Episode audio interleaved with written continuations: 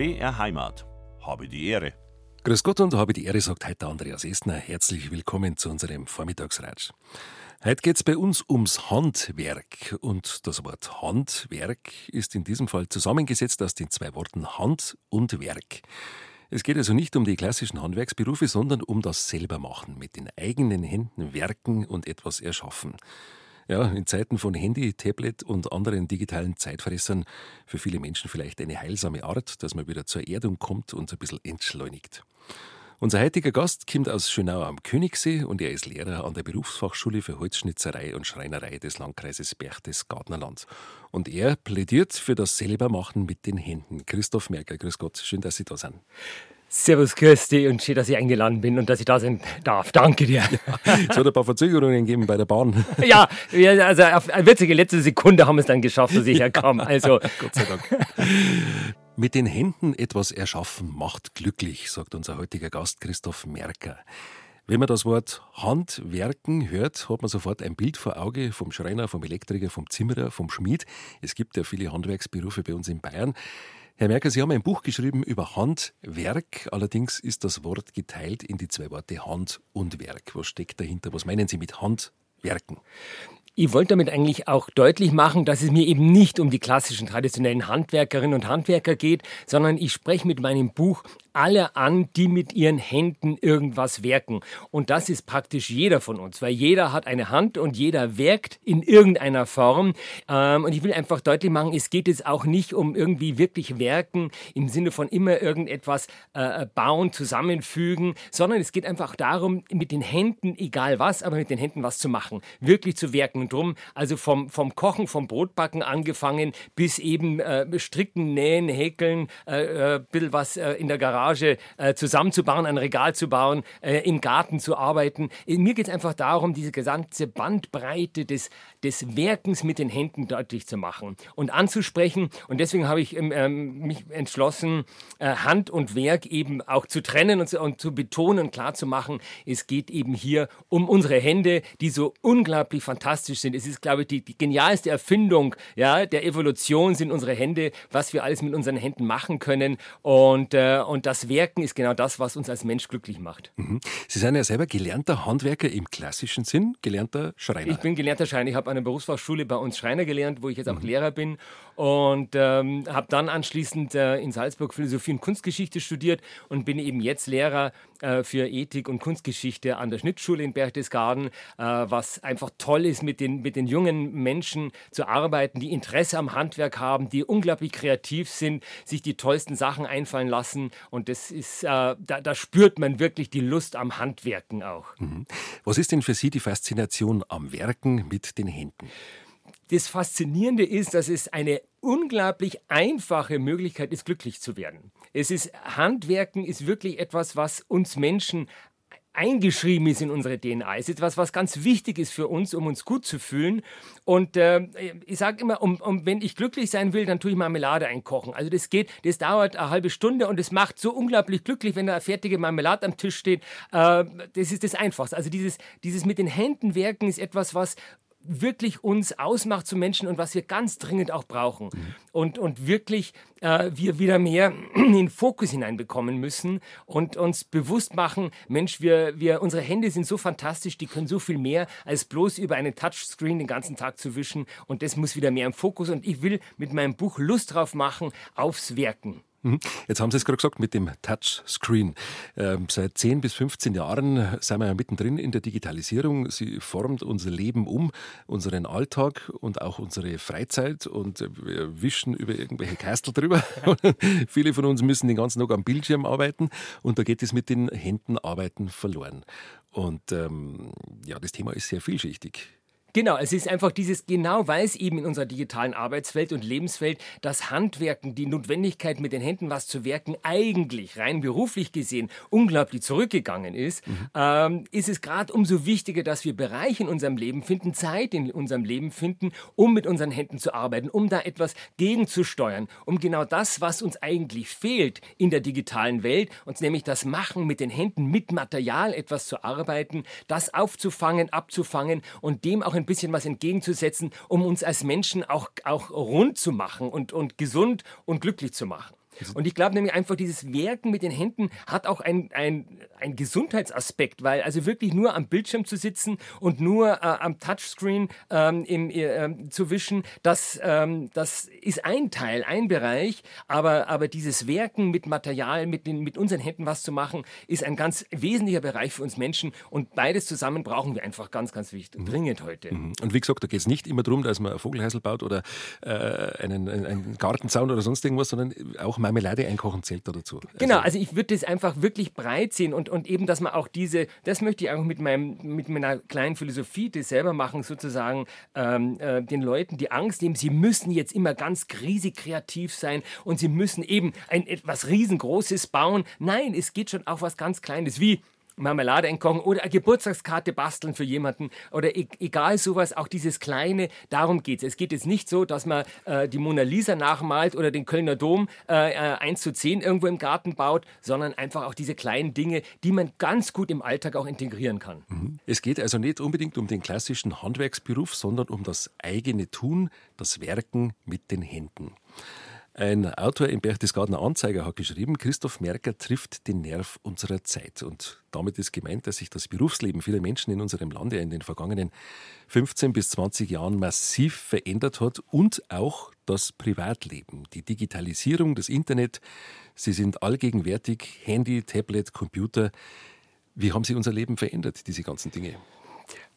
Sie haben den Blickwinkel geändert auf die Welt. Sie, äh, wir, wir nehmen die Welt digital wahr. Also wir nehmen die Welt durch eine, durch die, durch das Handy wahr, durch den, durch den Computer wahr.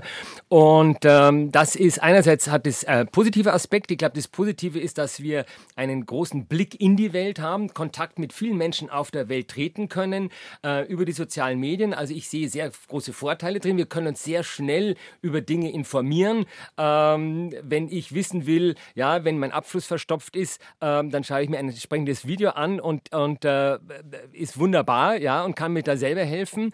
Ähm, der, die Gefahr ist einfach drin, eben, dass wir die Welt durch diese, durch diese zweidimensionale Screen, diesen Bildschirm wahrnehmen, dass ähm, äh, wir mit der realen Welt nicht mehr so oft in Kontakt kommen. Ähm, und, und da merkt man selber, wenn man lang auf dem Bildschirm geschaut hat, ja, und dann sozusagen in der realen Welt plötzlich ist, dass man da ein bisschen braucht, um wieder reinzukommen und sagt, da ist ja hier, ja, da ist ja nicht nur zweidimensional und sondern da ist ja auch auch noch, noch mehr Welt da hinten und Menschen, mit denen ich äh, interagieren muss. Und ähm, ich glaube, das ist, da ist, spüren wir als Mensch, dass ähm, wir eben keine digitalen Wesen sind, sondern Menschen sind, ja. Und, ähm, und wir brauchen diese Verknüpfung, ja. Wir müssen es lernen, diese Verknüpfung zwischen digitaler Welt und, und realer Welt, ähm, also digital ist natürlich in dem Sinn real, weil es, ja in der Welt ist, aber ja, die Welt um uns herum ähm, miteinander in Einklang zu bringen. Und ich will jetzt auch nicht gar nicht der digitalen ähm, äh, schlecht reden, sondern es ist unglaublich, in vielen Bereichen unglaublich hilfreich. Und, ähm, aber man muss den rechten Umgang damit lernen. Und ähm, ich sage immer, ähm, das Internet und die sozialen Medien und alles, was dazugehört, ist wie ein guter Schraubenzieher. Ja? Man kann ihn zu vielen einsetzen, man kann ihn brauchen als Werkzeug, ähm, aber ein Schraubenzieher hat keinen Selbstzweck, sondern er wird immer eingesetzt für etwas. Und genauso sollten wir in meinen Augen ähm, die sozialen Medien, die das Internet, die digitale Welt brauchen, als Werkzeug, um uns zu informieren, um, um uns Wissen anzueignen, um in Kontakt mit jemandem zu treten, als Werkzeug. Aber nicht in diesem Selbstzweck. Und oft ähm, merken wir selber, ja, ich kenne es ja oft von mir selber, ja, da fängt man an im Internet zu surfen und surft da rum und plötzlich schaut man, sagt man, ist eine Stunde vorbei und ich habe eigentlich bloß da mal was hingeschaut und dort mal was hingeschaut, mhm. habe eigentlich hinterher, wenn man mich fragen würde, was hast du jetzt alles gelesen und hast, welche Bilder hast du angeschaut, kann ich das ja oft gar nicht mehr sagen, was habe ich jetzt eigentlich, oder mhm. wenn ich bei Instagram bin, ja, da wische ich so durch, wische ich durch und schaue, oh, jetzt habe ich eine halbe Stunde, habe ich da durchgewischt und dann, wenn ich mir überlegen muss, was habe ich jetzt eigentlich angeschaut, dann gesagt, mei, bunte Bildchen, aber ich weiß eigentlich richtig angeschaut, habe mhm. ich eigentlich gar nichts. Mhm. Und das ist das, wir haben verlernt, zu sehen. Und wenn man mit den Händen etwas macht, ja, muss ich ganz genau hinschauen. Weil wenn ich Marmelade einkoche, dann muss ich genau schauen, wann kocht die Marmelade, wann muss ich umrühren, wann ist es dreieinhalb Minuten um. Und ähm, wenn ich ein, eine Karte bastel und, und Papier was ausschneide und wenn es bloß ein Herzl ist, weil Valentinstag ist, dann muss ich genau hinschauen, bin mit allen Sinnen dabei und das ist mhm. einfach etwas, was äh, viel ganzheitlicher ist als bloß auf eine auf eine flachen Bildschirm zu schauen. Mhm. Und, und das ist, glaube ich, etwas, was in wir wieder mehr lernen müssen, weil es fehlt uns. Ich, ich spüre ja in vielen Gesprächen jetzt auch und auch in Rückmeldungen auf das Buch, dass die Leute sagen, Mensch, das, und mir fehlt es ja eigentlich wirklich, mit den Händen was zu machen. Mir fehlt diese Wirklichkeit, mit der Wirklichkeit in Kontakt zu kommen. Und so toll das ist, äh, bunte Bildchen oder irgendwas im, im, äh, am Handy anzuschauen oder äh, WhatsApp-Nachricht zu schreiben, das ist alles wunderbar. Aber das Eigentliche ist, ist doch mit, mit unseren ganzen Sinnen etwas zu tun. Und das ist das, was uns zu Menschen macht. Und das dürfen wir, müssen wir wieder vermehrt in die Welt hineinbringen. Und ich will sozusagen mit meinem Buch anregen und Lust machen. Ja, diese Lust am etwas machen ist einfach was mich angetrieben hat, auch dieses Buch zu schreiben, mhm. weil es einfach so viel Spaß macht, was zu machen und äh, man auch hinterher weiß, was ich gemacht habe. Also mhm. wenn ich äh, äh, äh, was bastel, wenn ich was nähe oder irgendwie, ich weiß, was ich gemacht habe. Aber wenn ich durchs Internet surfe, weiß ich im Normalfall oft hinterher nicht mehr, was habe ich eigentlich gemacht. Damit man die Dimension einmal ein bisschen ähm, dingfest machen kann, wie viel wir uns in der virtuellen Welt bewegen, habe ich eine Statistik herausgesucht und die ist schon beeindruckend oder fast erschreckend. Die 14- bis 29-Jährigen verbringen täglich gut 280 Minuten im Internet. Das sind viereinhalb Stunden. Die 30- bis 49-Jährigen bringen es auf 204 Minuten, also ungefähr drei Stunden. Bei den über 50-Jährigen sind es dann immerhin noch rund 100 Minuten, also eineinhalb Stunden. Und da geht es jetzt nicht ums berufliche oder schulische in dieser Statistik, sondern rein ums mediale Internet. Also Videos schauen, Musik, Podcast hören, Zeitung lesen oder einfach herumsurfen. Also bei den Jungen viereinhalb Stunden, im mittleren Alter 1,5 bis drei Stunden das ist schon enorm viel Zeit. Und wenn man so viel Zeit damit verbringt, über Bildschirme zu wischen oder sich irgendwo in der virtuellen Welt zu bewegen, drauf zu klicken und Inhalte zu konsumieren, dann macht das was mit einem. Es verändert einen auch, ohne dass man es gespannt. Es, ähm, es schränkt uns ein. Ich glaube, dass es uns Möglichkeiten nimmt, die wir als Menschen haben, und zwar die Kreativität.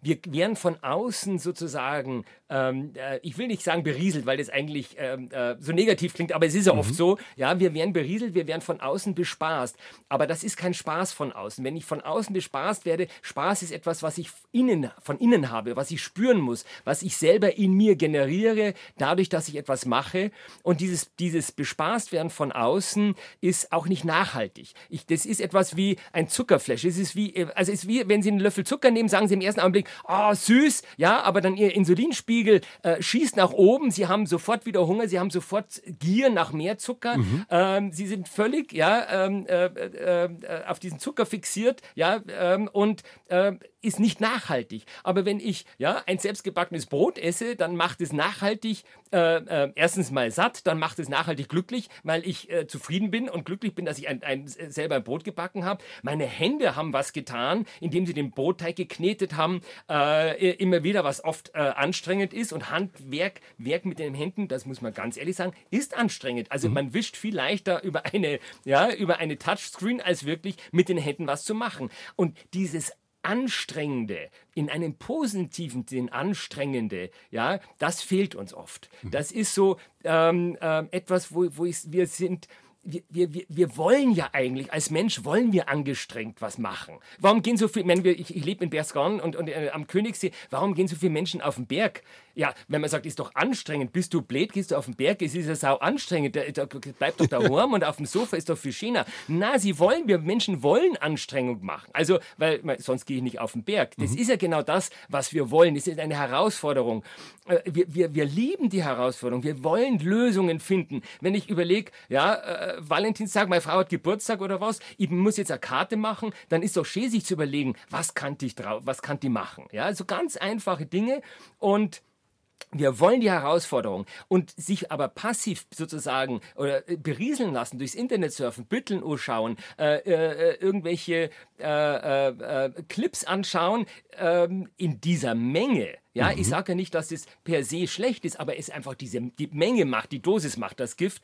Und ähm, wo ich sage, wenn man, es dauert ja lange ja 100 Minuten am Tag im äh, Internet zu surfen und die anderen 100 Minuten irgendwie was Schönes zu machen. Mhm. Und äh, wir, wir nehmen uns selber da einfach total viel. Und das ist so, ähm, weil ich die Erfahrung mache, ja, weil ich genauso, ja, meine 100 Minuten durchs Internet surf und dann hinterher einfach jedes Mal denke, ah, bist du blöd, warum hast du jetzt nicht die 100 Minuten äh, äh, was gemacht, was dich wirklich eigentlich befriedigt und glücklich macht. Zeitgleich ist es ja so, dass viele Menschen heutzutage sagen, sie haben für nichts Zeit. das ist, äh, wenn man die Statistik jetzt, die du gerade vorgelesen hast, anschaut, also wir haben genug Zeit. Ähm, wir haben so viel Maschinen und Einrichtungen, die uns die Zeit Ersparnis, äh, ich meine, wir haben das Auto, wie, wenn überlegt einmal, die ganze Strecken, die wir mit dem Auto fahren, müssten wir zu Fuß gehen, äh, äh, wie viel Zeitersparnis wir da allein haben. Also wir haben, äh, wir haben, äh, wir müssen kein, im Normalfall kein Herd mehr anfeuern, um zu kochen, sondern äh, wir müssen keinen Badeofen mehr anheizen. Also wir haben lauter Dinge, die uns unglaublich Zeit ersparen. Ähm, also eigentlich müssten wir in Zeit schwimmen. Und ich glaube, es ist eine, eine Illusion zu meinen, wir haben keine Zeit, sondern wir haben, so, wir haben, jeder hat 24 Stunden, äh, und die muss er halt einfach weise sich äh, einteilen. Und dieses, dieses klassische Carpe Diem, pflücke den Tag, gilt halt heute genauso wie für einen alten Lateiner. Und ähm, ähm, deswegen plädiere ich dafür, sich auch bewusst Zeit fürs Handwerken, sich bewusst fürs Werken die Zeit zu nehmen und, ähm, und zu sagen, äh, jetzt schaue ich halt mal, mache ich den Kastel nicht an, sondern ich schaue mal rum, was kann ich reparieren zu Hause. Da gibt es nämlich immer irgendwas und ich wollte schon längst einmal einen Dachboden aufräumen, das gehört nämlich für mich auch dazu. Sozusagen solche Dinge, wo ich gesagt habe, ich entscheide mich jetzt für das Tun und gegen das bloß Anschauen und das Passive. Ich entscheide mich für das Aktive in meinem Leben und nicht für, nur für das Passive. Mhm. Und wir haben genug Zeit. Und das ist, ich habe in meinem Buch, sage ich, ähm, es ist die, die, die goldene Regel, ja, äh, all das, ja, was man in drei Minuten erledigen kann, soll man sofort machen. Also das ist wirklich, wenn man das ein bisschen, ähm, das muss ich mir selber immer wieder sagen, äh, ach, das E-Mail beantworte ich später oder ähm, äh, das mache ich dann, ja, aber wenn man es äh, später, irgendwann, nein, alles, was, was äh, weniger als drei Minuten dauert und das sehr vieles, was wir machen, dauert weniger als drei Minuten, ähm, mache ich sofort. Und dann ist nämlich das aus dem Kopf weg und unser, unser Gehirn hat plötzlich Kapazitäten für die tollsten Ideen und die kommen nämlich dann. Unser Gehirn will nämlich arbeiten. Auch unser Gehirn will angestrengt werden. Dazu ist es da. Unser Gehirn, das nicht arbeitet, langweilt sich, sondern, sondern ganz im Gegenteil. Unser Gehirn ist deswegen so groß geworden, damit es möglichst viel arbeiten kann. Und wir, wir wollen, ja, unser Gehirn giert ja danach. Warum machen wir Sudoku? Es macht ja, entschuldige, die Zahlen von 1 bis 9 in Kastel reinzuschreiben, ist ja sowas von sinnfrei, äh, wo du sagst, äh, genauso wie Berggehen. Also das ist nur anstrengend, du musst, ist doch ein Blödsinn. Warum, macht, warum machen die Menschen Sudoku? Ja, warum? Weil unser Gehirn macht es. Der Mensch an sich sagt, ich brauche doch kein Sudoku, ich habe überhaupt keinen Vorteil davon. Aber unser Gehirn hat den Vorteil, mhm. weil unser Gehirn arbeiten möchte. Es will kniffeln, es will knobeln, es will überlegen, es will spielen. Und, und deswegen äh, müssen wir unser Gehirn eigentlich auf, auf Trab halten, weil es will arbeiten. Es ist deswegen so groß geworden, weil es arbeiten will. Und es kann, unser Gehirn kann so toll arbeiten. Und so, so, so Ideen, wo aus dem Nichts entstehen plötzlich diese Ideen, wenn man, wenn man sich damit auseinandersetzt und ihm auch die Chance dazu gibt. Wenn natürlich unser Gehirn immer damit beschäftigt ist, irgendwelche Bilder zu absorbieren, ja, und, und so weiter, dann haut es nicht so hin. Aber wenn ich ihm bitte Raum gebe und ein bisschen Futter gebe und Inspiration gebe, äh, da, da rattert das Gehirn gerade so dahin und das ist gerade eine wahre Freude ist.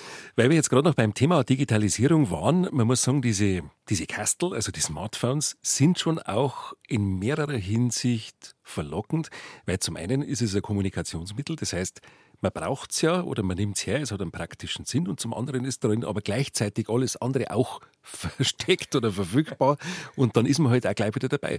Und ähm, wenn man sich selber mal beobachtet, wie oft man am Tag auf sein Smartphone, auf sein Handy schaut, es ist schon verdammt oft. Ja, unglaublich. Also ich, ich nehme mich da überhaupt nicht aus. Ja, immer, mhm. es macht einmal Pling. Ich meine, man hat festgestellt, wenn es im, im, Handy Pling macht, steigt, äh, werden Endorphine ausgeschüttet. Ja, also weil wir, also Belohnungsreize äh, werden gesetzt, weil unser Körper, also unser Ge Gehirn denkt, ah, ähm, äh, ich bin wichtig, ich kriege eine Nachricht, äh, jemand will was von mir. Ähm, das ist sozusagen das Verlockende. Ja, mhm. aber darum ist es eine bewusste Entscheidung. Wir müssen uns das bewusst machen und sagen, okay, ähm, jetzt schaue ich halt nicht drauf, jetzt tue ich es einmal zur Seite legen loslegen. Und wenn man ehrlich sagt, äh, äh Brot backt und man hat äh, den Teig auf den Fingern, da hat man überhaupt nicht die, die Chance, auf sein Smartphone zu wischen, weil dann hat man den ganzen Teig drauf drum verschmiert. Also das ist, oder wenn man mhm. die Schere dabei ist, ehrlich gesagt, wenn man gerade beim, beim, beim, ich, ich mache gerne so Patchwork-Decken, so aus meinen alten Hemden und wenn man gerade am Nähen ist, da, da, da hast du kurz Zeit aufs Handy zu schauen. Und darum ist das Handwerken eigentlich die beste äh, Möglichkeit, ein bisschen wegzukommen.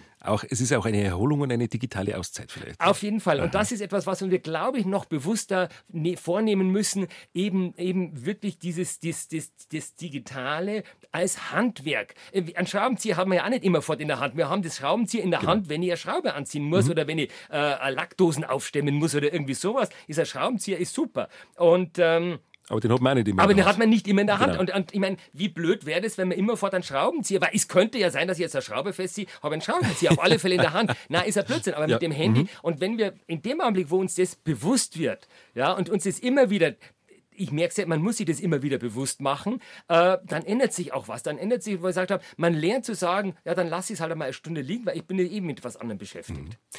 Das Tun mit den eigenen Händen geht immer mehr verloren. Wir wollen jetzt das eine, die digitale Welt gegen die reale Welt nicht gegeneinander ausspielen oder schwarz-weiß malen, aber wir wollen ein bisschen Bewusstsein schaffen.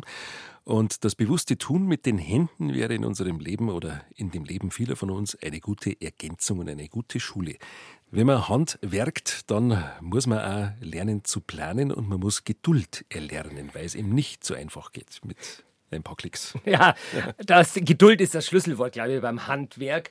Und ähm, in einer Welt, ja, wo, wo alle Informationen innerhalb von ja, Millisekunden verfügbar sind, wo wir ja von einem Tag auf den nächsten äh, Dinge bestellen können, geliefert bekommen, wo, das Essen innerhalb von einer, ja, zumindest in der, in der Stadt innerhalb von äh, 20 Minuten oder was weiß ich, an die Haustür geliefert wird.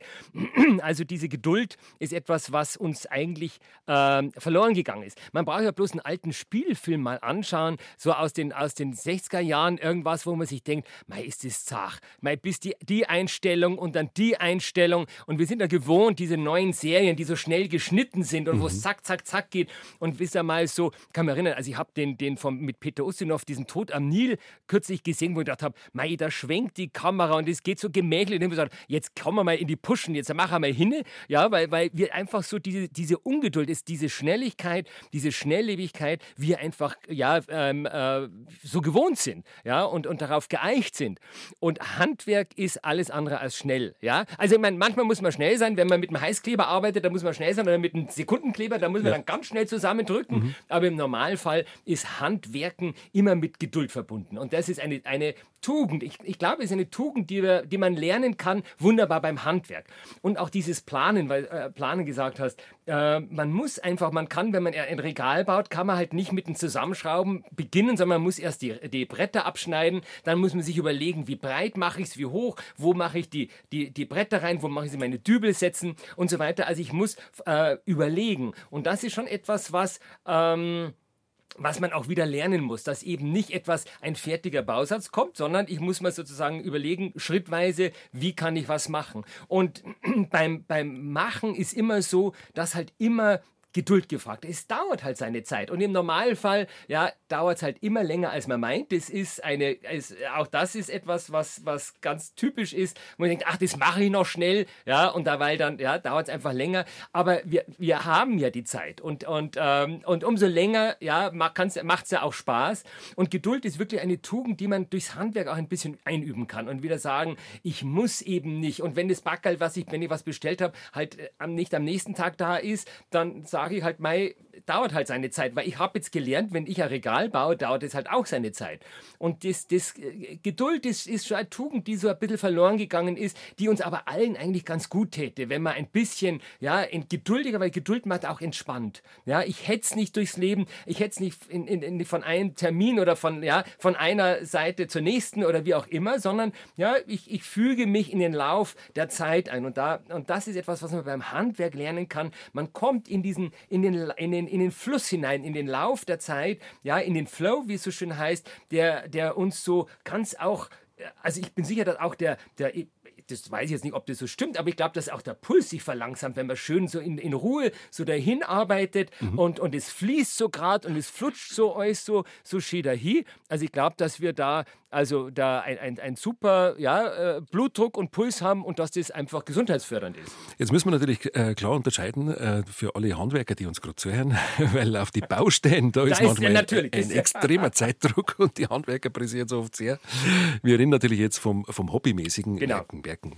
Ähm, und da kann man sich ja Zeit lassen. Da ist ja keiner da, der sagt Hallo und auf die Uhr schaut und sagt, es pressiert, weil Zeit ist Geld, sondern da sollte man sich wirklich die Zeit nehmen und da schreibst du in einem Buch, äh, es geht um das menschliche Maß wiederzufinden.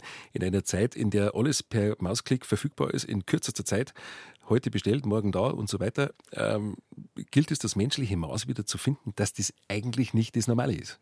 Das genau, das ist es. Wir sind es gewohnt. Wir sind es so inzwischen so gewohnt, dass wir eigentlich dieses dieses menschliche Maß, was, was ist für uns Menschen passend, auch an Geschwindigkeit, an, an äh, äh wie lang darf ich für etwas brauchen, dass das eigentlich verloren gegangen ist. Also, aber das ist ein langer Prozess, ähm, eigentlich seit Erfindung der Dampfmaschine, ja, im, im äh, Mitte des, des ähm, 18. Jahrhunderts, wo plötzlich die Geschwindigkeit in die Welt kam und dieses menschliche Maß, dieses handwerkliche, menschliche, also vom Handwerken, also dass ich sage, es braucht einfach, um einen Schrank zu bauen, ein Regal zu bauen, braucht es einfach einfach die und die Zeit, ähm, plötzlich mit, diesen, äh, mit der Dampfmaschine, dann mit der Elektrizität und nun mit, mit der digitalen Welt äh, immer schneller geworden ist.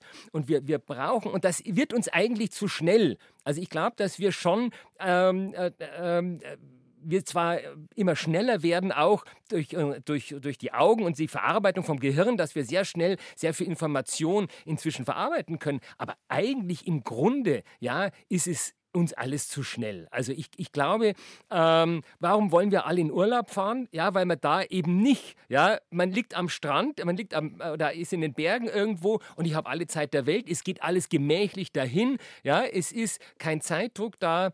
Und, ähm, ähm, und, und das müssen wir wieder mehr in den Alltag bringen. Also wir brauchen wieder mehr, und da ist eben das Handwer Handwerken oder das Werken mit den Händen so gut, um wieder ähm, äh, zu entschleunigen, um wieder das Ganze runterzudrosseln auf ein Maß, was für uns Menschen eigentlich gedacht ist. Wenn man jetzt mal von Kindern oder Jugendlichen ausgeht, die ja schon so sehr in die digitale, in die virtuelle Welt hineinwachsen, da wäre das Handwerken auch eine Möglichkeit, dass man sie da zeitweise einfach rausholt, dass sie sich nicht total verlieren in der virtuellen Welt, sondern dass sie in der realen Welt ihre Erfahrungen machen und auch da einen Anker haben. Auf, jeden Fall. Mhm. Ähm, das schreibe ich auch in meinem Buch. Was mir ganz wichtig ist, dass wir Erwachsene sozusagen eine unglaubliche Vorbildfunktion haben. Das ist, wenn, wenn ein Kind in einer Familie aufwächst, ja, in der, der gebastelt wird, in der gewerkt wird, in einer, also, äh, der gebacken wird und der einfach dieses äh, Handwerken äh, Alltag ist, dann ist die Wahrscheinlichkeit natürlich, dass es dann später auch selber handwerkt und die davon äh, profitiert, ähm, ganz Mensch zu sein, ähm, viel, viel größer größer. Und, äh, und diese Vorbildfunktion ist unglaublich wichtig.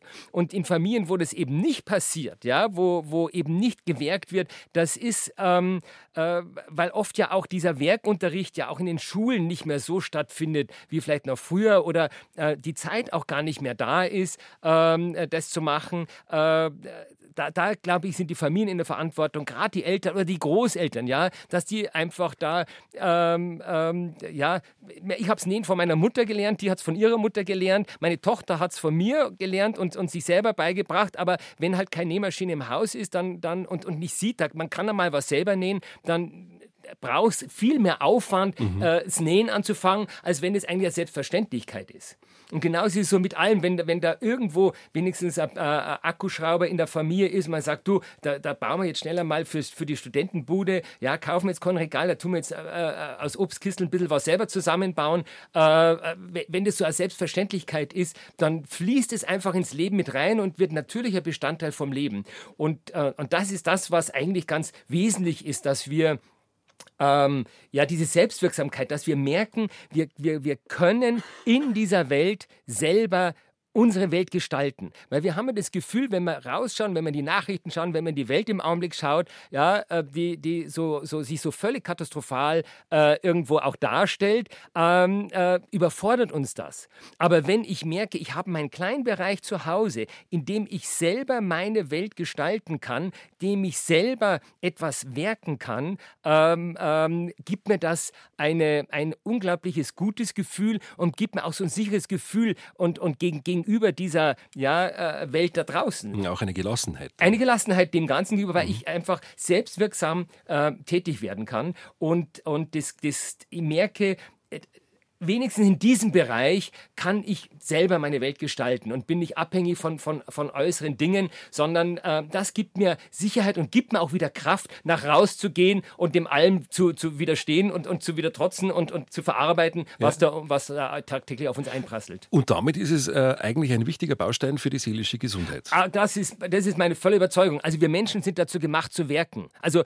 die, die, die Evolution hat unseren Daumen, ja, das ist das Genialste, ja, dass der Daumen, dass wir den Pinzettengriff machen können, also dass wir Daumen und Zeigefinger, ja, mit dem eine Buchseite umblättern können. Also das ist so genial, dass wir das können, weil das uns so eine große äh, Möglichkeit am Tun. Ähm, ähm, äh, Menschenaffen, wenn man schaut, wie die eine Banane halten, die können das eben nicht. Die halten die Banane mit der ganzen Hand, aber wir können sie eben mit, mit dem Pinzettengriff ja, ganz anders nehmen und das ermöglicht uns überhaupt erst richtig Hand zu werken. Und mit unseren Händen, ja, ich glaube, äh, 27 Knochen, also ich glaube, fast die Hälfte aller Knochen stecken bei uns in den Händen, weil das der Natur so unglaublich wichtig war, äh, uns da möglichst möglichst gut auszustatten, äh, weil wir einfach werken wollen. Also das, das macht uns zu Menschen. Wir, wir wollen einfach ja, werken, wir wollen was mit unseren Händen machen, wir wollen unsere Umwelt gestalten und wir wollen unser Leben gestalten. Und das ist etwas, was auch sinnhaft für unser Leben ist.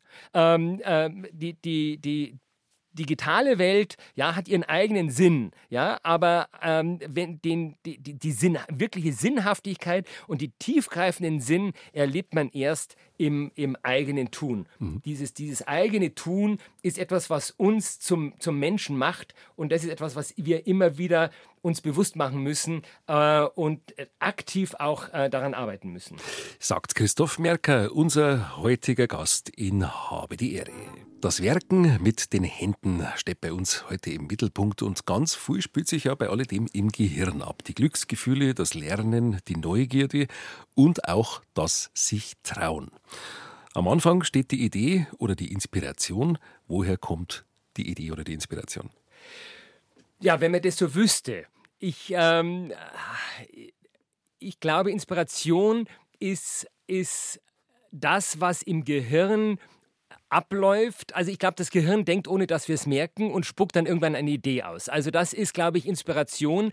Ähm, dieses, dieses Tolle von unserem Gehirn, dass es im, im Untergrund sozusagen ähm, ähm, arbeitet und ohne uns bewusst zu sagen, du, ich arbeite gerade an einer Idee, aber irgendwann ja, sch, äh, schickt es halt dann die Idee in die entsprechenden Synapsen und sagt, du, ich habe da eine Idee, äh, Christoph, was hältst du davon? Und, und plötzlich, das kennt jeder, plötzlich ist so diese, diese Idee da. Ich ich, oder eine Lösung für ein Problem, Mensch, wie kann ich? Und plötzlich, ja, oft ist, wissen wir, gerade in dem Augenblick, wo man nicht drüber nachdenkt, irgendwann schießt einem ein und sagt, ah, genau, so kann ich es machen. Und aber dass unser Gehirn arbeiten kann im Untergrund, muss man es schon füttern.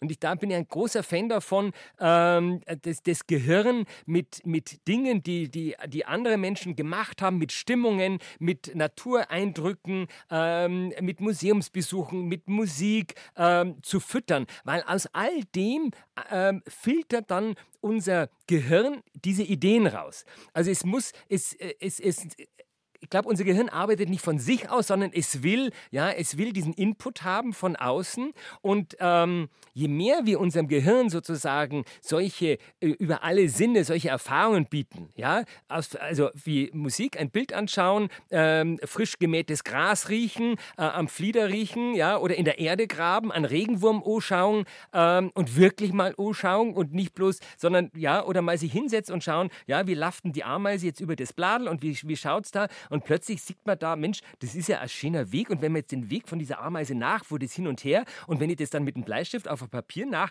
kommt da so eine ganz lustige Form raus, wie so die Ameise läuft. Also ich glaube, so funktioniert Inspiration. Und äh, äh, wichtig ist, dass wir ähm, unserem Gehirn möglichst viele Eindrücke geben. Und, und, und, eben nicht nur visuelle Eindrücke, so wie es heute einfach ist, ja, ähm, weil, weil visuelle Eindrücke sind die, die wenigsten nachhaltigen Eindrücke, sondern ja, Geruch ist unglaublich wichtig. Geruch ist etwas, was, was ganz tief in unser Gehirn geht. Dann schmecken, äh, riechen, fühlen, ja, äh, Oberfläche fühlen. Ich meine, wir haben, ja, wir haben, äh, wenn wir in die, die, die ähm, äh, Wohnungen reinschauen, ja, wir haben alles schaut aus wie Holz, ist aber keins. Also äh, schaut aus wie, wie Parkett, ist aber irgendein Fliesenboden oder Steinzeug oder irgendwie sowas. Also wir, wir sind alle auf das Optische oder ein Laminatboden ist das Beste. Ich meine, das ist abfotografiertes Holz, ja. Mhm. Äh, und wenn man hinlangt, merkt man, oh, das ist eigentlich nicht schön zum Anlangen. Und da ist auch, wir müssen unserem Gehirn sozusagen verschiedene Materialien anbieten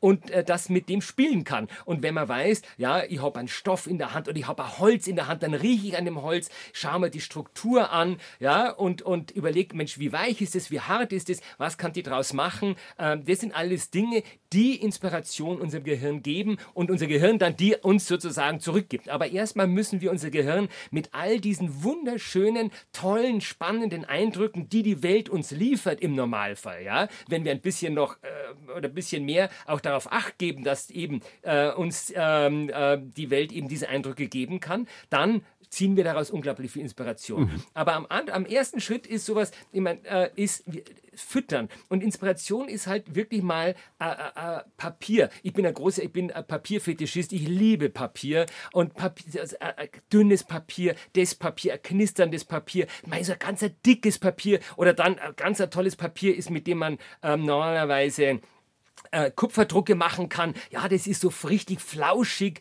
und, ähm, und da lässt sich ganz anders damit arbeiten. Und äh, also Material, ich Material ist eine unglaubliche Inspirationsquelle. Also mit Material zu arbeiten und das Stück Holz oder Papier oder Stoff in der Hand zu haben äh, und dann zu spüren und plötzlich weiß man, Mensch, das kann die draus machen, das, das ist spannend und wie, wie verhält sich das Papier, äh, wenn ich das mal so bieg und schneid und kleb und mache äh, und, und dann entstehen oft aus dem Machen raus, ähm, entstehen dann die Dinge. Aber wie gesagt, unser Gehirn will ja sich anstrengen und dazu braucht es erst einmal sozusagen Dinge, die es verarbeiten muss. Mhm. Und idealerweise ist das äh, Material, ist das ähm, Arbeiten von, ich meine, ich bin Kunsthistoriker, ich beschäftige mich sehr viel mit Arbeiten von anderen Menschen, Künstlerinnen und Künstlern äh, der, äh, der Gegenwart, der Vergangenheit und aller Zeiten. Und ähm, sich darauf einzulassen und zu schauen, ja, wie ist es gemacht? Äh, oder wenn ein Handwerker was, äh, ja, wenn, wenn eine, eine gedrechselte Schale, wenn die sick und er schaut, Mensch, wie hat dann das gemacht? Das ist, das ist so spannend, wenn man sich da rein versenkt und das gibt unserem Gehirn Nahrung und Antrieb, selber zu arbeiten. Und der, die, der schönste Inspirationsort für mich sind Werkstätten und Ateliers von anderen Künstlern, Künstlern, Handwerkerinnen und Handwerkern. Also es gibt nichts Schöneres und ich kann jedem bloß äh, ermuntern, wenn irgendwo die Möglichkeit ist, in eine Werkstatt reinzuschauen, in ein Atelier reinzuschauen, macht's das, weil das ist da, wo andere kreativ sind und andere arbeiten, das, das spornt mich und ich glaube viele andere auch richtig an, selber tätig zu werden. Mhm. Es ist die, die, Werkstatt ist der schönste Ort der Welt. ja, und gerade Künstlerwerkstätten, die haben ganz eigene Ausstrahlung. Ich war vor einigen Wochen in einer Restaurationswerkstatt im Isarwinkel in Geissach und ähm, war fasziniert von der Atmosphäre, die da drin ist, auch von der Ruhe.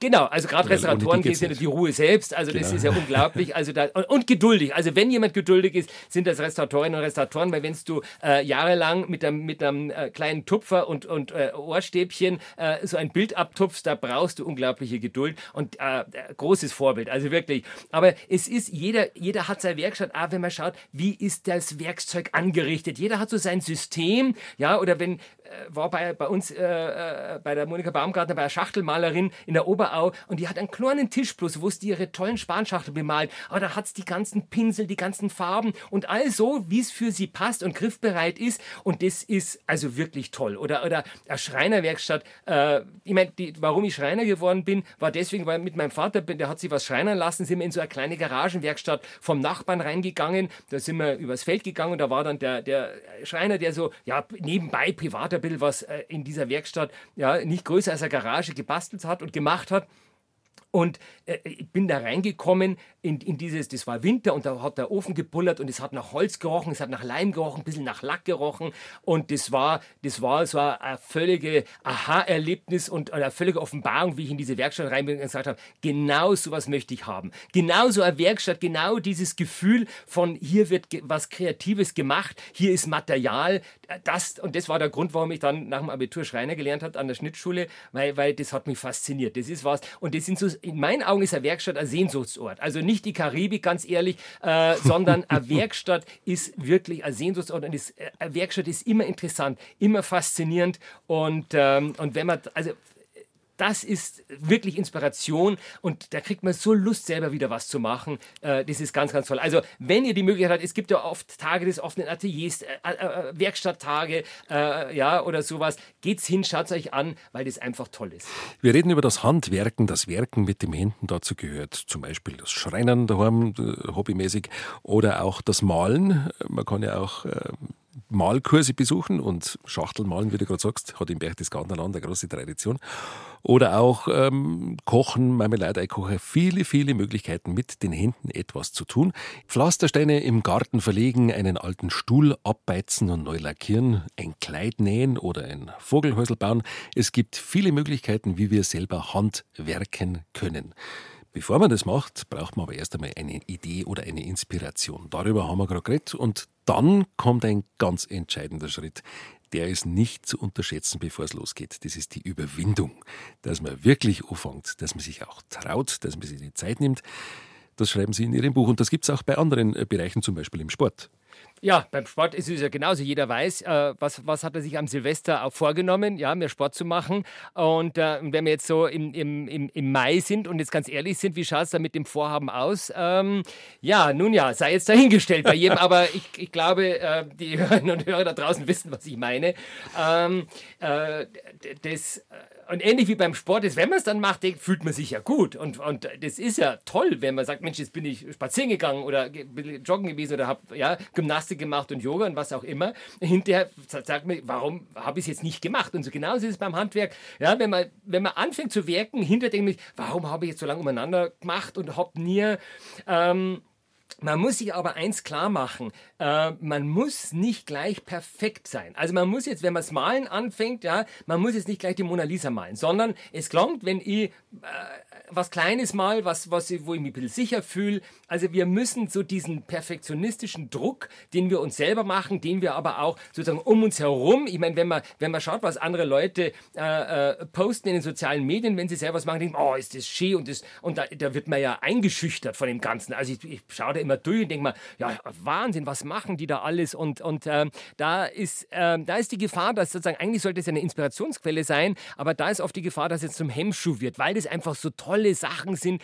Und wenn man dann anfängt, halt erst mal auch lernen muss, erst reinkommen muss, Erfahrung sammeln muss. Und da darf man sich einfach nicht abschrecken lassen und sagen, ich mache das, und da sind wir wieder beim menschlichen Maß, ich mache das auf, nach meinem, ja, wie, nach meinem Maß, was ich halt kann. Und da fange ich halt an.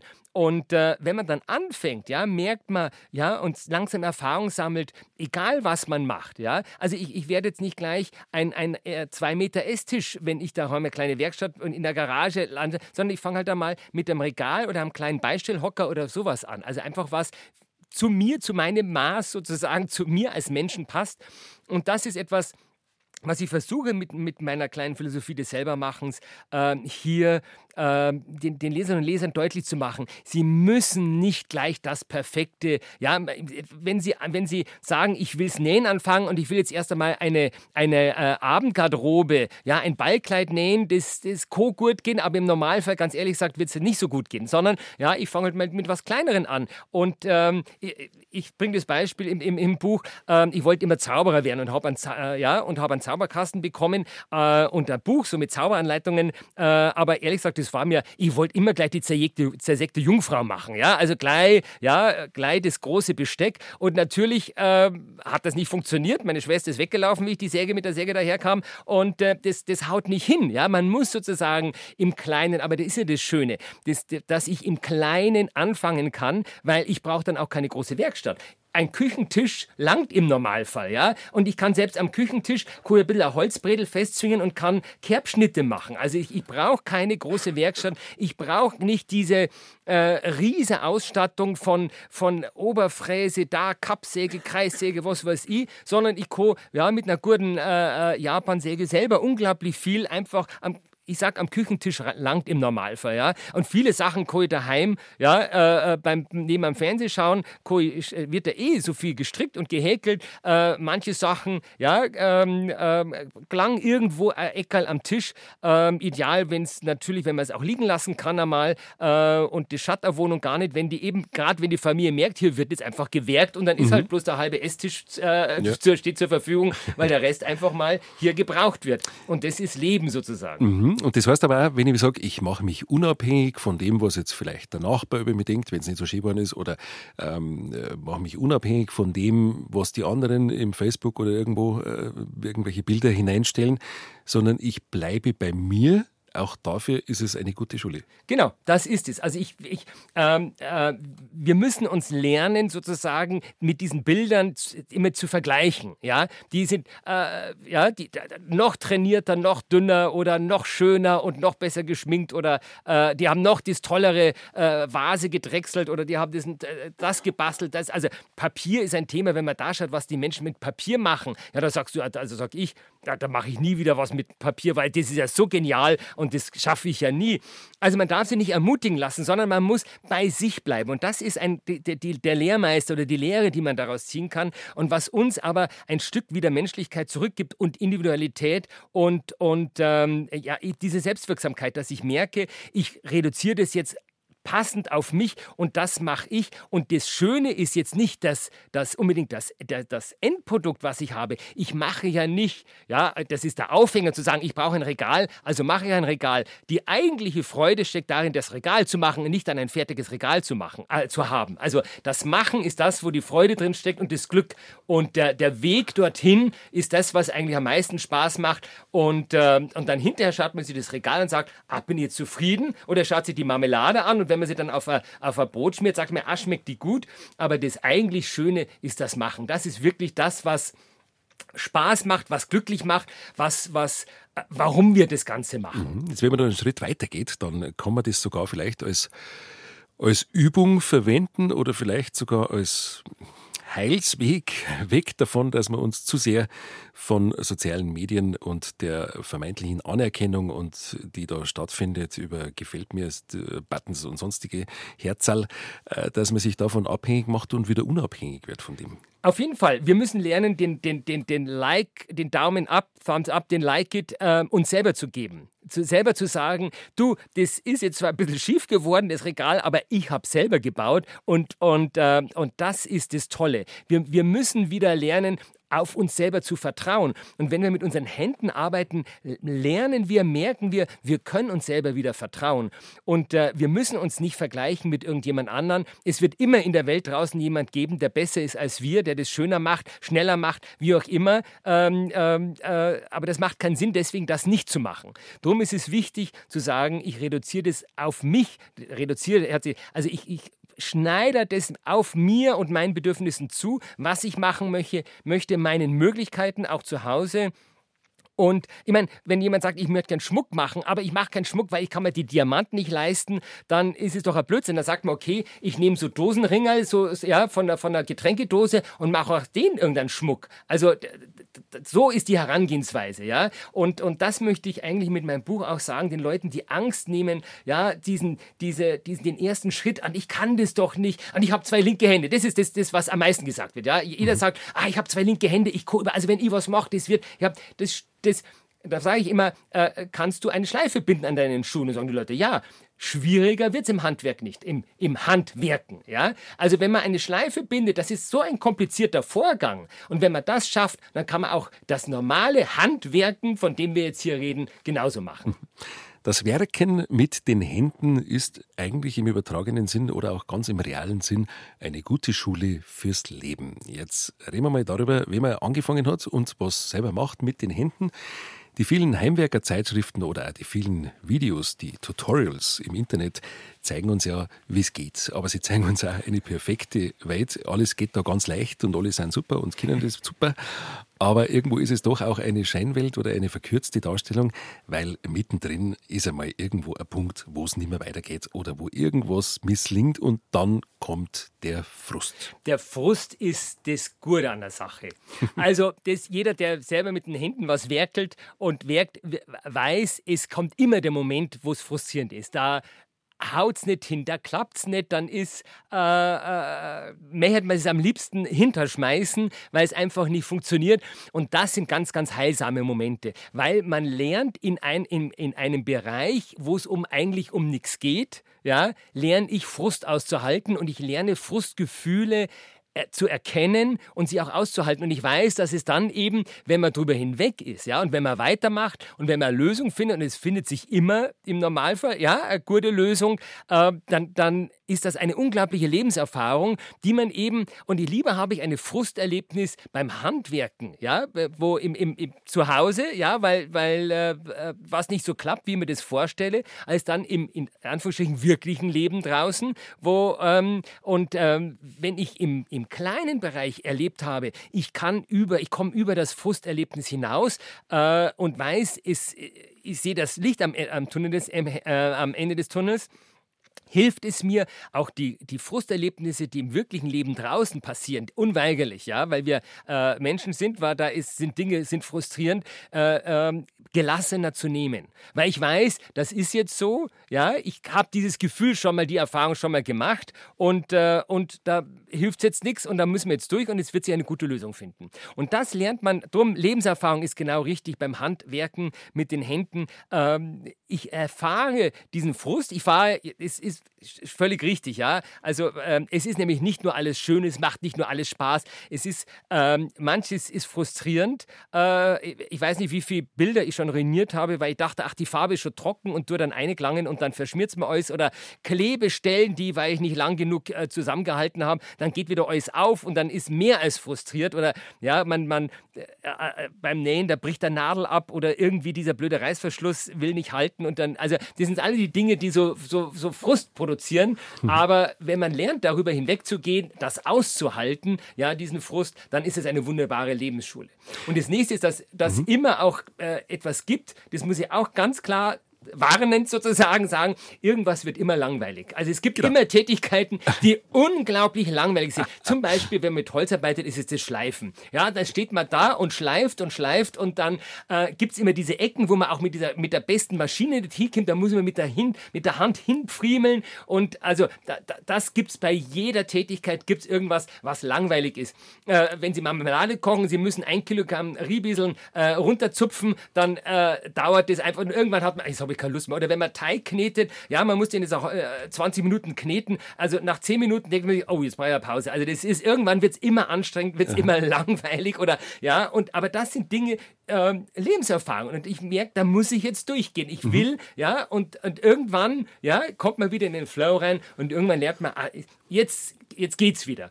Und das auszuhalten, hilft uns im wirklichen Leben wo es manchmal auch darauf ankommt, Frust auszuhalten, wo es eben gravierender ist als bloß beim, beim, beim, beim äh, Werkeln irgendwo zu Hause, äh, hilft uns das, da besser damit umzugehen. Mhm. Frust auszuhalten, Geduld, haben wir ja schon darüber gesprochen, und eine alte Tugend, und die heißt Selbstdisziplin. Die hat ja in unserer heutigen Gesellschaft gar nicht mehr so einen guten Ruf. Ja, es, das, äh, Disziplin hört sich immer so mit, ich werde, meine Freiheit wird eingeschränkt und mhm. ähm, ich muss etwas machen und ähm, äh, hat so einen negativen Beigeschmack. Aber ähm, äh, Selbstdisziplin ähm, kann man auch sehr positiv sehen. Und, und ohne eine gewisse Selbstdisziplin, ja, fange ich tausend Projekte an und mache nie eins fertig. Und das ist schon auch etwas, was, ähm, was dazugehört, dass man, wenn man wenn man etwas anfängt, dass man schaut auch, dass man es fertig macht. Und das ist... Ähm, da muss ich mich ja sehr disziplinieren, weil ich gerne tausend Projekte anfange, so wie ich gerne tausend Bücher zu lesen anfange und nie eins fertig lese, weil immer, ach, das ist ja noch interessanter, das ist noch interessanter. Also mhm. man, man, man lernt auch, ja, diese Selbstdisziplin, die wir einfach ähm, äh, brauchen, um auch unser es gibt einfach Dinge in unserem Leben, die, die, die, da braucht man Selbstdisziplin, um darüber hinwegzukommen, um sie auch hinter sich zu bringen, äh, abzuschließen. Und das ist auch das Nächste dieses Gefühl, ein Projekt abzuschließen, ja, ist auch etwas, was uns sehr befriedigt. Das ist so wie beim Berggehen. Warum gehen wir auf einen Berg? Weil wir oben am Gipfel sagen können, ich habe was geschafft.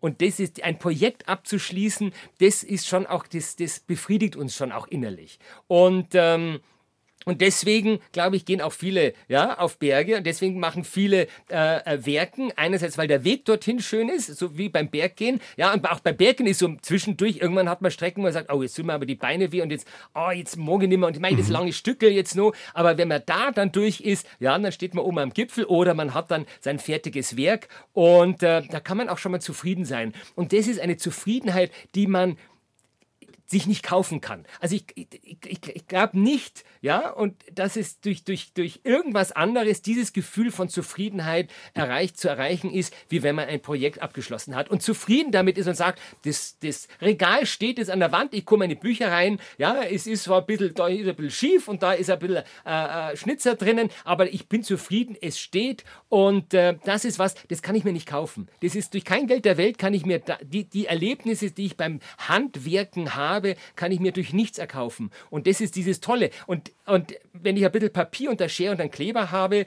ja, es ist, ist auch gar nicht teuer. Ich, ich brauche eben nicht diese Riesenausrüstung. Und äh, deswegen, das, das ist das Handwerken, das finde ich so schön. Einfach, ja, mit, mit praktisch nichts mache ich mich glücklich, mache ich mich zufrieden und äh, äh kann ich mir also durch, durch nichts anderes sozusagen diese Gefühle vermitteln. Mhm. In den Städten gibt es ja mittlerweile den Trend, dass es Werkstätten gibt, in die man gehen kann und dort werkeln. Das finde ich super. Also das ist bei uns am Land ist es eher so, dass jeder so ein bisschen irgendwo seine Werkstatt hat genau. oder seine Garage. In der Stadt mhm. ist natürlich anders. Aber diese Coworking Spaces sozusagen oder diese Reparaturwerkstätten oder diese Werkstätten, wo ich sage, ich kur mal eine Hobelbank, weil ich mir halt mal was ausprobieren oder ja oder was schnitzen und sowas. Ähm, habe dann auch die Maschinen. Ich habe auch Leute, die Erfahrung haben, die mir helfen können. Das halte ich für was, was Wunderbares. Vor allen Dingen, weil normalerweise oft ja so Werkeln so eine einsame Tätigkeit ist, allein irgendwo. Ähm, und da kann man dann mit anderen Erfahrungstausch machen und äh, zusammenarbeiten, äh, vielleicht auch zusammen mal größere Projekte angehen. Ähm, und finde ich äh, äh eine tolle äh, Möglichkeit, gerade in der Stadt, wo ich eben nicht die Möglichkeit habe, eine Garage oder Werkstatt zu haben, auch mal was, was mit anderen Materialien umzugehen. Seit einigen Jahren schon ist es für viele von uns selbstverständlich. Wenn wir etwas brauchen oder anders gesagt, wenn wir etwas kaufen wollen, weil immer brauchen wir es ja nicht, ist es so einfach geworden wie noch nie. Ein paar Klicks reichen schon und das Objekt wird uns direkt vor die Haustür gestellt. Tja, das Ganze hat natürlich unglaubliche Folgen für die Geschäfte sowieso. Sie verschwinden immer mehr aus Dörfern und Städten und das Ganze macht auch mit uns selber etwas. Das globale Dorf, in dem wir uns im Internet bewegen, ist eine gewaltige Datenautobahn, die unser Verhalten verändert und unser Bewusstsein. Stichwort Konsum. Das ist da, ähm, äh, ein äh, Kapitel in dem Buch ähm, Revolution mit den Händen, habe ich es genannt, äh, was mir schon auch ein, äh, wichtig ist, weil wenn man ähm, selber mit den Händen etwas herstellt, ja, äh, dann merkt man erstmal, wie viel Aufwand das ist. Und wenn man sich dann überlegt, ähm, all die Dinge, die wir konsumieren, die wir kaufen, ja, die wir bestellen oder im, im Laden irgendwo, ja, die muss ja irgendjemand herstellen. Die, äh, die, die, die, die existieren ja nicht einfach so, die, ja, die materialisieren sich ja nicht wie durch Zauberhand, aber ich, ich, ich befürchte oder ja, meine Vermutung ist, dass wir das oft denken. Wir, wenn wir etwas kaufen, vergessen wir, haben wir auch gar keinen Kontakt zu den Menschen, die das hergestellt haben. Und wenn wir selber etwas herstellen, merken wir erst einmal, ah, ja, welcher Aufwand das ist. Ja, ähm, äh, angenommen, ja, ein T-Shirt. Angenommen, ich will mal ein T-Shirt nähen, ja, ich muss den Stoff besorgen, ich muss zuschneiden, ich muss das nähen, ja, also das, das dauert seine Zeit. Und wenn ich dann sehe, dass ein T-Shirt für 5 Euro irgendwo angeboten wird und dann überlegen muss, wie, wie, wie muss das produziert werden, damit sich das rentiert. Und wenn ich selber ein T-Shirt mir nähe, wenn ich überlege, welcher Aufwand das ist und wie lange das dauert, ähm, dann ja, merkt man, wird einem bewusst, äh, hoppala, das knirscht ein bisschen, das kann es ja nicht sein. Also das, da, da, da stimmt etwas nicht. Und äh, das selber machen äh, macht uns erst wieder bewusst, dass die Dinge, die uns umgeben, die wir kaufen, von irgendjemandem produziert werden. Und dann ähm, ist es doch ein, der nächste Schritt zu sagen, ähm, okay, manche Dinge, ich kann nicht alles in meinem Leben, aber manche Dinge kann ich doch eigentlich selber machen. Und, äh, und nehme mich sozusagen raus aus dieser Konsumspirale und ähm, sage, ich mache das in meinem Leben für mich. Und wenn es bloß das blöde Beispiel Marmeladen machen ist, ja. Aber da habe ich einen Bereich, wo ich sage, das muss ich nicht kaufen. Und, äh, und je mehr wir und je mehr Menschen das machen, umso nachhaltiger ist das, umso mehr wird diese nach oben äh, kreiselnde Konsumspirale ähm, äh, im Idealfall, ja, das ist vielleicht ein bisschen utopisch, aber im Idealfall abgebremst und wir, wir mit unserem Verhalten, mit unserem Selbermachen bremsen wir dieses, diese absolute, ja, auch, auch kapitalistische Ausbeutung unserer Ressourcen.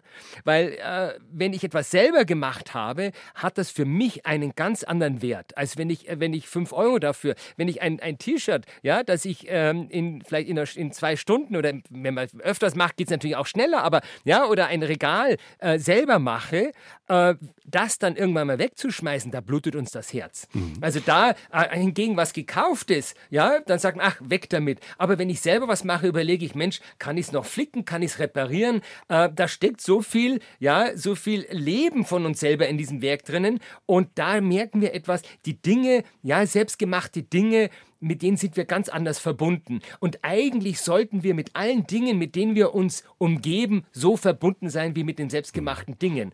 Und äh, da müssen wir wieder mehr lernen, ja, die, die, die Dinge nicht zu konsumieren, sondern sie zu leben, in unser Leben zu integrieren, mit ihnen zu leben und ihnen auch einen Sinn geben. Und diese, die Sinn Haftigkeit entsteht dadurch, ähm, einerseits, weil ich es eben selber gemacht habe, oder aber, dass ich etwas bewusst, ja, wenn ich es schon kaufe, ja, dann so kaufe, dass ich weiß, wer hat wer hat's gemacht und unter welchen Bedingungen hat das gemacht. Mhm. Weil früher hat man, ja, ich habe den Schreiner gekannt, ich habe den Schneider, die Schneiderin gekannt, ich habe den Zimmerer gekannt, der, der mir die Möbel und mein, mein, alles, was ich im Leben brauche, den Fliesenleger, ähm, und so weiter, hat man im Normalfall gekannt. Und heute sind das anonymisierte Dinge. Und das selber machen, äh, ja, reißt uns ein bisschen raus aus, diesen, aus dieser anonymen Konsumwolke und äh, bringt uns hinein ins wirkliche Leben zu uns selber und, und dann weiß ich, dass das ich gemacht habe und das macht mich glücklich. Das selber machen macht glücklich, es macht lebendig, es verbindet uns mit der Welt. Wir können viel davon im übertragenen Sinne fürs Leben lernen.